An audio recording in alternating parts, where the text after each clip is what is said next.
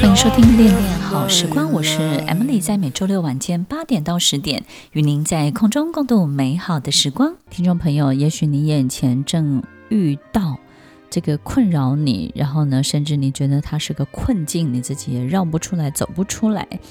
不管你有没有找到答案，或者是有没有任何人可以给你任何的建议或指引，你都要记得。如果我们周围都没有任何的资源的时候，你就要好好的静下来，静待这所有一切的变化。因为只有等我们看懂、看饱了，你才能够知道原来这件事情在你生命当中发生的意义到底是什么，然后你就会知道你要参与的角色是什么了。在今天这期节目当中，我们一样要累积了好多听众朋友的问题，我们要一个一个来回答。所以我们的 DJ 会为我们提出第一个问题。第一个问题呢，就是听众朋友想要请问 Emily 老师，就是好像人生每到了某一个关头，或是每到了某一个时期呢，就会遇到卡关，遇到现在一般人所谓的水逆，所以呢，每次可能遇到这个状况的时候，都会深陷其中很久，动弹不得。所以想要请问老师，就是当我们遇到人生卡关卡卡的时候，我们应该要怎么办？如果我们卡关了，首先呢，先不要去解除那个关卡，对不对？要试着要去解决的时候呢。其实，听众朋友，我们会卡，一定是我们没有足够的什么解决方案，或者是没有足够的智慧，对不对？那那个时候，如果我们要尝试着用六十分来解决一百分的这个问题的时候，你当然能够改善的是很有限的。所以，当我们遇到一个事情，但是持续重复的去碰撞的时候呢，这堵墙呢，它就是挡在你面前。那那个时候，我们要想的是什么呢？第一个，我们要想的可能就是我们有。没有重复做哪些动作，因为一定在日常生活当中，或是工作职场当中，我们重复的做了哪些事情，而这些重复的一切才会带来重复的结果、重复的困境、重复的这些结论，对不对？所以我们要静下来，好好的去看，在我们这个人身上有没有许多重复的行为。当这些重复的行为被你找出来之后呢，你可能就要停下来。听众朋友，重复的行为是什么？比如说，每次遇到很紧张、很有压力的时候，你就会发脾气。那你就要告诉自己，不可以再有这个行为，因为你重复会发生这样的事情。当你遇到一些你比较不舒服的状况的时候，你可能就会逃走，或是你就是不沟通，或是呢，你就留给别人善后，或者是呢，每次你遇到自己觉得可以。挑战成功，但是呢，你就会害怕别人怎么看你，你在意别人的眼光，每个人都在看你表现的时候，那个时候你就越来越乱。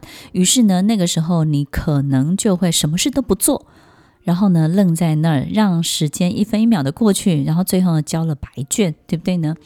听众朋友，可能我们有很多惯性的行为，很多重复的动作，或者是呢，你每次遇到别人得到比你更好的，你就开始很撕裂、很攻击，可能会采取很多不好的这种嫉妒的、羡慕的这种行为。那这些行为呢，可能又为你带来更糟糕的结果。好，所以听众朋友，意思我们要静下来，可能是逃避，可能是攻击，可能是有很多我们重复的。这些个人的性格所展现的行为，那我们要静下来，把它理清楚，把它找出来。在找到这些行为之后，该怎么办呢？第一个，停止它，对不对？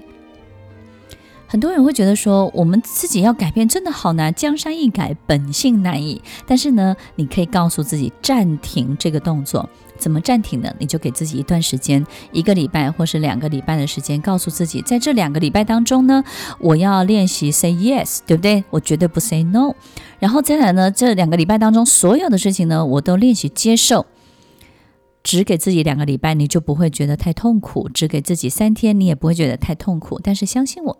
当我们这些行为开始有了一些物理的变化的时候呢，化学变化也会开始，因为别人看你的眼光就不一样了嘛，对不对？以前你你遇到这个事情你就怎么样，你采取 A 动作，但是现在呢，你开始把 A 动作给停了，那人们对于你这个人的所有事情的感受，当然也就会开始变得不同，事情就开始有很多很多转圜的余地。所以重复的行为性格这个部分呢，先把它发现。找出来。第二个呢，就是开始逆着你的个性去做事情。好比呢，可能别人欺负你，那你会觉得自己好倒霉哦，怎么这阵子这么倒霉？那你越倒霉呢，以前我们就会觉得我再也不要对别人好了。那你现在呢，要相反过来，别人欺负你，你就开始讨厌别人，这是很正常的。但是当别人欺负你，你反而对其他额外的另外的人越来越好。也就是呢，当你遇到别人对你不好，你就开始对别人好，逆着你的遭遇，逆着你的性格，逆着这个事情本身的常理去做这些事情，你会发现就会为你带来意想不到的这种很好的惊喜的结果。那为什么呢？当我们开始，呃。不去反击，反而去做一些可能更不一样的事情的时候呢，而且是反着去做，你的福气呢就会逆着你的性格来，对不对呢？福气是什么？也就是呢，你一方面遇到糟糕的事情，而糟糕的事情是怎么来的呢？其实是你过去的你为你带来的。那为什么要对别人好呢？为什么要反着过去的自己呢？因为当我们开始创造一个新的自己，新的遭遇，就会有新的运气哦。所以听众朋友要记得，我们现在眼前遇到的困境，其实是过去的我们带给自己的，过去的我们所做的。以及个性带给我们自己面临到的所有的困难，但是我们要做的可能不只是解决，除了停止重复的行为之外，我们还可以做一个很棒的事情，就是创造一个全新的自己，创造一个跟过去完全不一样的你，而且是相反的你。哇哦，你很快就会发现你碰到的这些。机会啊，或是运气啊，或是巧合啊，或是非常好的机缘呢，就会开始变多了。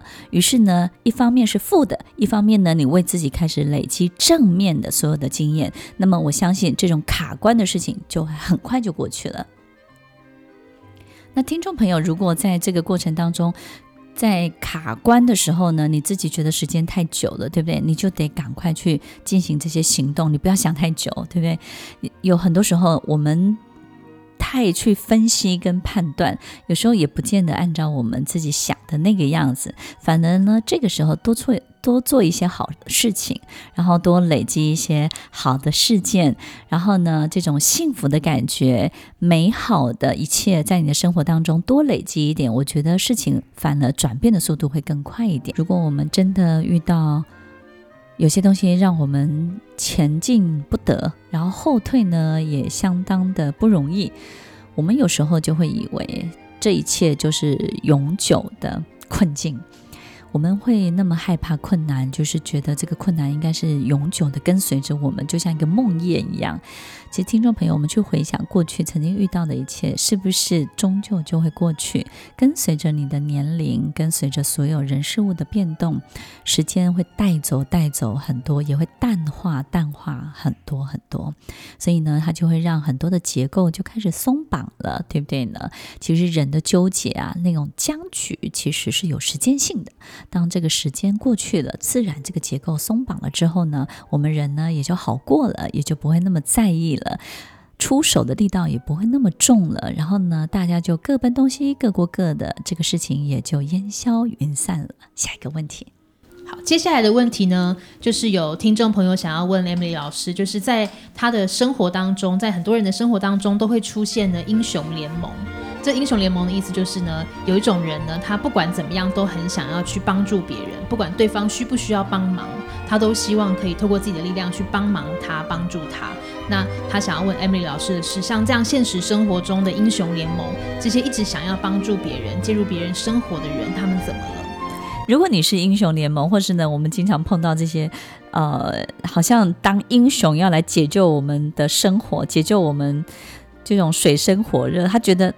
我我们这个世界上有一种人哦，他他看起来非常的好心，但是呢，他走到你面前就说你的生活有多糟，你看你过得一团乱，然后呢，你的薪水那么低，然后呢，你怎么样？不行，我一定要来帮助你，我一定要来救你。所以，听众朋友，你有没有发现这里面都有一个很很大的这种故事的前言跟前提，就是他会先做一个故事的设定，设定什么呢？你很糟，你很可怜，然后呢，你的分数很低，你很弱啊，我很强，所以我来帮助你。所以，其实他们在介入你的人生当中呢，他已经带着脚本、带着剧本来。那这个剧本里面的英雄就是他，然后呢，你就是被他解救的人。所以呢，其实他是呃，没事到你的生活里当主角。所以，听众朋友，有没有人没事就到你的生活里当主角呢？哇，这种人好像很多，对不对？因为在他的生活里面的主角，你说你你在你的生活里面就好，你来我这边干嘛？其实，在他生活里面呢，就是相当无趣，他他那个剧情不够丰富，对不对？通常他们生活呢也很平淡，然后呢，人生呢其实也也平凡的过日子，但是呢，他就很希望特别的刺刺激跟精彩。丰富，所以呢，他就会找很多人的这种丰富的版本，然后想要去 join，想要在里面呢去展现他自己的故事情节，想要去当这个主角。所以，听众朋友，其实这样的人呢，他的想法就是。有时候我们会觉得他很好心，然后做的动作也很好，对不对？其实呢，当我们真的为一个人好的时候啊，其实我们不会，我们会提供适时的协助。当这个人开口的时候，或是呢，默默的提供他协助，然后不会去彰显，以免带给当事人有心理负担，对不对呢？其实我们真的为一个人好的时候啊，除非像你，你看哈，有时候我们为了我们爱的人好的时候，你会默默的去协助他，但是呢，你不会让他知道是你。你帮他的，因为你会觉得他的自尊、他的面子，以及呢能够维维护他的自信，这一点呢，其实大过于你提供他的所有的协助，所以你会在一种非常巧妙的设计跟安排当中呢，去协助这个人。但是如果一个人是大张旗鼓、敲锣打鼓的来帮助你，嘿嘿嘿，我来帮你喽，或者是拿着这个旗子挥舞，就说来啊，吧，杀吧。你看，我把你的生活所有的你讨厌的东西都消灭了，听众朋友啊，当他是这个挥舞着大军的旗子来的时候啊，你要知道，其实他也在毁灭你生活当中原有的一切的秩序，他没有办法尊重跟尊敬，也你也有你自己的方式跟你的困难共存。其实，听众朋友，有时候我们会很喜欢去解决另外一半或的家庭问题，哈，或者是呃朋友的家里的什么样的事情，那是因为我们其实。并没有看见，你说啊，这二三十年都没过好日子。其实，其实有你有没有想过，这二三十年他已经跟他的家庭问题呢找到一个共存的方法，而且呢，这二三十年他一定也学会了怎么样做，怎么样的妥协，怎么样的这种 compromise 才是呃最好最好的方式，可以维持大家一种最棒的平衡的状态。他一定在二三十年当中，他已经琢磨出来了，已经斟酌出来的，只是我们。我们太小看了别人斟酌出来、琢磨出来的一切。我们总是觉得自己的方法最好，然后消灭最快、删除最快，然后不见最快、撕裂最快、剪断最快。所以这种英雄版本呢，有时候我们太介入别人的人生的时候，你会遇到什么样的状况呢？当然，第一个就是呢，当你把别人。这个人如果真的相信你啊，你把所有他的战场，你在别人的生活里面开辟一个战场做什么呢？那么，听众朋友，如果我们是这样的人，或者别人，或者你遇到这样的人的时候，永远要记得。每一个人一定有自己的路，没有任何一个人的人生可以绑在一起，哪怕是夫妻，哪怕是兄弟姐妹，哪怕是父母、孩子，没有一个人的人生会绑在一起。你们都有自己的路要走，自己的人生必须要去经历。我们只是在人生的某一个面向当中有很好的交集，不管是亲情也好，或是爱情也好，那这些交集呢，紧紧的守住它就好了。千万不要把这个人所有一切都占有，也不要把。这个人所有一切都毁灭掉了。下一个问题，下一个问题呢，也是关于身边的人。那他想要问 Emily 老师说呢，有一种人呢，在他的身边呢，在我们的生活当生当中，总是好像活得很悲壮。哦，OK，悲壮。对，悲剧英雄，悲剧英雄，对，然后好像什么事情都是这件事情当中的牺牲者，嗯，然后会抢着当这个牺牲者的角色，然后让旁边的人也不知道该怎么去帮助他，或是跟他相处。因为美女当不成，我们就只好当这种牺牲者。一出剧当中啊，总是有这种很帅的主角，对不对？但是当你没有办法当这个很美或很帅的主角的时候，你就要当反派嘛，对不对？或是当那个什么最可怜的那个人。那如果你没有办法当成反派，那个最可怜那个人也是很抢眼的，在一出剧当中。所以你指的是这样的悲剧英雄是这样吗？对，就是这样的人，他好像一出场也不是很强，但是后来所有的眼光都会放在他那个落寞的背影上。OK，当然他需要透过这样的方式得到一些注意力。所以听众朋友，我们怎么样去看待这种悲剧英雄、悲壮的人物？呃，大家可以试着想一下，就是。我们心情不好的时候啊，听快乐的歌曲。有的人会说，心情不好的时候听快乐的歌曲才会快乐起来，对不对？这也的确是的。但是当我们悲伤的时候，心情不好的时候，如果听悲伤的歌曲，是不是也能够把我们想哭的心情，这种想要难过的心情呢，刚好也被疏解出来，被引导出来，对不对呢？所以到底是要听快乐的歌好，还是听悲伤的歌好呢？我觉得都挺好的。有的人呢，就是希望自己。赶快好起来，他就会听快乐的歌曲。那么，有的人希望自己呢多沉浸在这样的气氛里面久一点，那么他就会听悲伤的歌曲，让自己的这种悲伤的心情呢刚好符合这种旋律，让自己可以哭一下，让自己呢可以真正的就是颓废一下、崩溃一下。不管是快乐的歌曲、悲伤的歌曲都能够让你的心情在一种状态里面。那听众朋友，这种悲剧英雄呢，就是希望比较能够沉溺在这样的气氛里面久一点，对不对？那听众朋友可能会觉得，诶，那为什么他们喜欢在这里面久一点？赶快快乐起来不是很好吗？听众朋友，沉溺在这里面久一点，只有一个原因，就是在里面有好处。因为只有沉溺在那里，我可以不往前走，因为往前走是辛苦的。只有沉溺在那里，我可以不用去面对我的错误，或者是我必须要改变的。因为面对错误、面对改变，相较沉溺在悲壮的气氛，嗯，好像沉溺呢轻松一点。为什么愿意沉溺在里面久一点呢？因为好多人在这个过程当中，可能都会怪罪我，可能我必须要去承担一些责任。那我不太愿意承担，我就让自己沉溺再久一点。所以，听众朋友，其实悲剧英雄他在某些部分，在我们刚提到的这三个可能有的情况呢，相对他会。比较逃避一点，对不对呢？我们也可以感受到，哦，原来他在逃避，所以那个时候你也不要试着急着把他从这个兔子洞里面踹出来。因为他踹出来，他是很痛苦的，对不对？他想要多久就让他多久吧。那你又觉得，啊，他万一躲很久，然后该做的事情都没做，怎么办呢？听众朋友，你要记得哦，就是当他躲在洞里面的时候啊，他会把自己弄得好可怜，好可怜。所以不管你怎么样的激励他，打再多的鸡血都没有用。你再怎么的鼓舞他，他都会告诉你，他会把这个筹码、这个砝码再往上加。本来他只有可怜十分，对不对？你越鼓励他，他就可怜。连一百分给你看，所以你会发现，哇，这里面好像没有办法让他很快的就提振起来。所以，当他有这种设定的时候，我们到底要怎么样去面对，让他可以好一点呢？其实，悲剧英雄他需要的是什么？我们经常在这个人的这个状况里面，我们会告诉他，就是说啊，不会啦，你你还是很好的，你赶快走出来。或是呢，我们可能会跟他讲说，嗯，你并没有遇到太大的困难，大家都还是很相信你的。你可能会讲这些话，可是其实他们在那个气氛当中哦，对自己的这种低自尊啊，对自己的责怪啊，其实是已经到了谷底的。那怎么样让瞬间的悲剧英雄变成欢乐的这个小妞？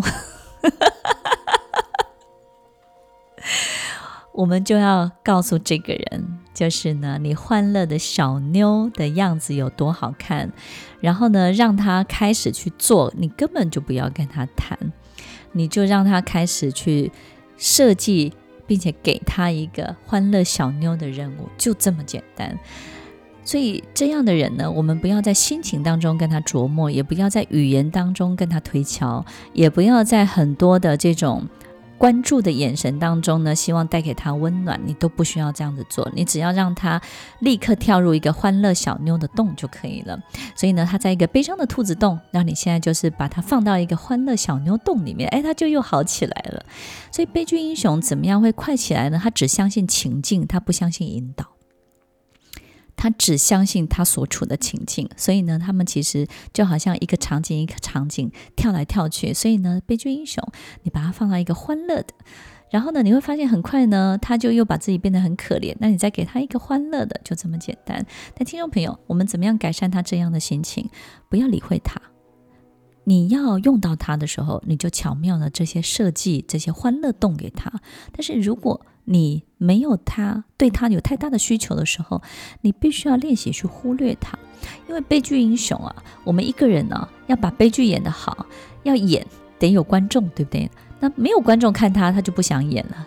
不理他，他就觉得演出这出戏呢，其实也没有太多的这种呃很好的效应跟很好的回响，他就演不久了。所以听众朋友，面对悲剧英雄，如果你有要用到他的，你就用刚刚的方法；如果呢，你也对他没有太大的需求呢，你就要练习忽略、忽略再忽略。那么，当悲剧的这种人物呢，被人家忽略的时候，他一开始呢会把自己这种悲剧的状况再加强、再加深一点，但是通常他也会累，对不对？没有任何事实支撑的情节，很快就会消失了；没有任何事实支撑的戏剧是不会有张力的；没有任何事实支撑的一切，自己在幻想的所有一切，他很快就会过去了。所以，听众朋友，当你练习懂得忽略的时候，他也不会对于你有过过度的情感的勒索，情绪的勒索，所以在这个过程当中，不要太同情，也不要太快的就进入这样的人的陷阱。那当我们是这样的人的时候呢，也要告诉自己。再多的安慰都没有用，你就是立刻去做一件快乐的事情，立刻站在快乐的人旁边，立刻在进行所有欢乐的一切。你只有这个样子，你才能够救得了你自己哦。我觉得在生命当中能够打一些蛋花是好的，一碗汤呢，很很平淡，但我们打个蛋花呢，这个汤。喝起来就特别的好喝，特别的浓稠。在我们的生活里面，你是不是一个打蛋花的人？给别人再打个蛋花，对不对呢？增加一点丰富，增加一点厚度，增加一点味道，增加一点点浓稠的感觉，增加一点点在喝起来的时候呢，感觉上这个是一个很营养、有养分的汤品。所以，听众朋友，你是不是一碗这样的汤？你能不能打出这样的蛋花呢？最后一个问题。最后一个问题，他们有人想要问 Emily 老师：花心是一种病吗？这是男生还是女生？有人问自己花心是一种病吗？然后也有人问另一半，就是我的另一半一直很花心，这个病有没有办法戒得掉？那另外一半是男的还是女生？这个保密一下。你你看哈，其实这种这种问的大部分都是男生，对不对？这些女生也也有花心的，我我就很花心。哦，开玩笑哈。花心是一种病吗？它也不是一种病。就是为什么有人就是东爱一个西爱一个哈，或者是说呢，好像都没有定性，没有办法深爱一个人太久。其实花心的人呢，他有他比较爱自己，他不是不爱你，他就是比较爱他自己。那比较爱自己的人，就好希望什么？好希望从别人的眼中看到自己不同的样子。所以呢，你就想象这种花心的人呢，就把旁边的每一个女生呢，每一个男生呢，都当成一面镜子。他很喜欢从这个人的镜子当中照出不一样的自己，从那个人的镜子当中又照出一个不一样的自己。他对这个东西呢，对于不一样的自己这个部分，他非常非常的好奇。所以他很爱他自己，很爱看他自己，很爱看他自己不同的样子。所以他就很喜欢，在别人眼中，如果被别人对他有一点点爱慕，他就很想要知道说你到底爱慕我什么。所以花心的人最喜欢问别人的问题就是：哎，你爱我什么啊？哎，你喜欢我什么啊？哎，你觉得我哪里最好啊？OK，听众朋友，其实花心呢不是一种病，它是一种自私的啊臭毛病。所以花心的人大部分都很善良，诶，真的，花心的人呢，有时候不太会带给别人巨大的伤害。什么叫做伤害呢？就是很撕裂的时候是个伤害。那有时候我们会觉得说，诶，他带给我的伤害很大，你看他。爱我只爱了三个月，爱了三年，然后他又可以同时爱我又爱别人，他怎么这么花心，怎么这么伤害我？听众朋友，其实你有没有想过，你的另外一半或是这个人呢？他其实对于他这个人的认识，对于他的自信，他还没有长大，然后他还没有足够的成熟，然后呢，他还对他的自己这个人的所有一切非常非常的好奇，所以在生命当中比较不容易去往责任担当，或者是去为别人付出。或者是呢，去参与别人的生活当中，去扮演好该贡献的这种角色，他还没有这种概念，所以这种人呢，比较能够比较会停留在花心这件事情。但有时候我们觉得花心呢是一种负面的评价，对不对？你好花心哦，东爱一个西爱一个。诶，可可是花心的人他也没没干什么坏事，对不对？他也没做什么不好的事情。有时候他就是怎么样，但他不是不爱你，他是大家都爱。对，诶。大家都爱不行吗？对不对？听众朋友，我们有时候追求一种啊、深远而长久的爱情的时候，我们就不要跟这样的人在一起。那跟这样的人在一起，你当然就会遇到这些困扰。但是相信我，他也不是你会改变，你能够去改变他的。但是花心的人，你为什么会爱上他呢？因为花心的人都好可爱。都好 cute，对不对？然后呢，都觉得嗯，他怎么讲的笑话啊，他怎么喜欢的东西啊，都那么的好玩，那么的天真。所以，听众朋友，你就是爱上他这些好玩的地方，你才会觉得嗯，他是适合你的另外一半。可是你又受不了这样的人，因为很爱自己，然后呢，又到处的去接受别人，广开他的大门，邀请好多人进来他的生命里面。所以，听众朋友，花心呢不是一种病，它就是一种性格的展现，成熟度的展现。他可能就不是这一路的人，对不对呢？然后道不同不相为谋。如果我们能够看破、看清楚这一点，那也许你会好过一些。但是如果你告诉自己啊，反正我就是爱他什么，那你就不要对他其他的部分太强求，因为花心的人啊，都有一种。很特别的习惯，就是他们喜欢照顾他们的人。所以呢，如果生命当中呢，你能够成为照顾他们的人，他就会长久的留在你身边。虽然他偶尔还是会出去跑去玩一下，但是他们会非常感念那个照顾他的人。所以呢，你也可以担任那个照顾他的人。哇，这样好像很太悲情了，对不对？哇，他没有办法专心爱我，我只 我只为他这个这个善后，然后。当那个照顾他的人，当他的老妈子，我又不是他妈妈，对不对呢？听众朋友，你要想想看啊，这个花心的人到底爱他什么？他就是那么的可爱，对不对？跟他在一起，你绝对是开心的。